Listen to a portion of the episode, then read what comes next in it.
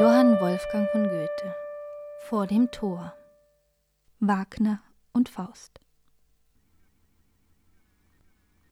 Man sieht sich leicht an Wald und Feldern satt. Des Vogels Fittich werd ich nie beneiden. Wie anders tragen uns die Geistesfreuden von Buch zu Buch, von Blatt zu Blatt. Da werden Winternächte hold und schön. Ein selig Leben wärmet alle Glieder. Und ach, entrollst du gar ein würdig Pergament, so steigt der ganze Himmel zu dir nieder.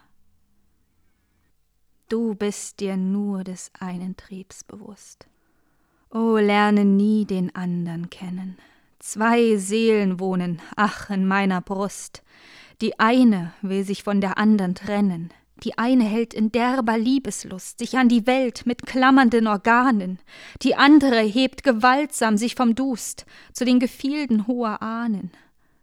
O gibt es Geister in der Luft, die zwischen Erd und Himmel herrschend weben, so steiget nieder aus dem goldenen Duft und führt mich weg zu neuem bunten Leben.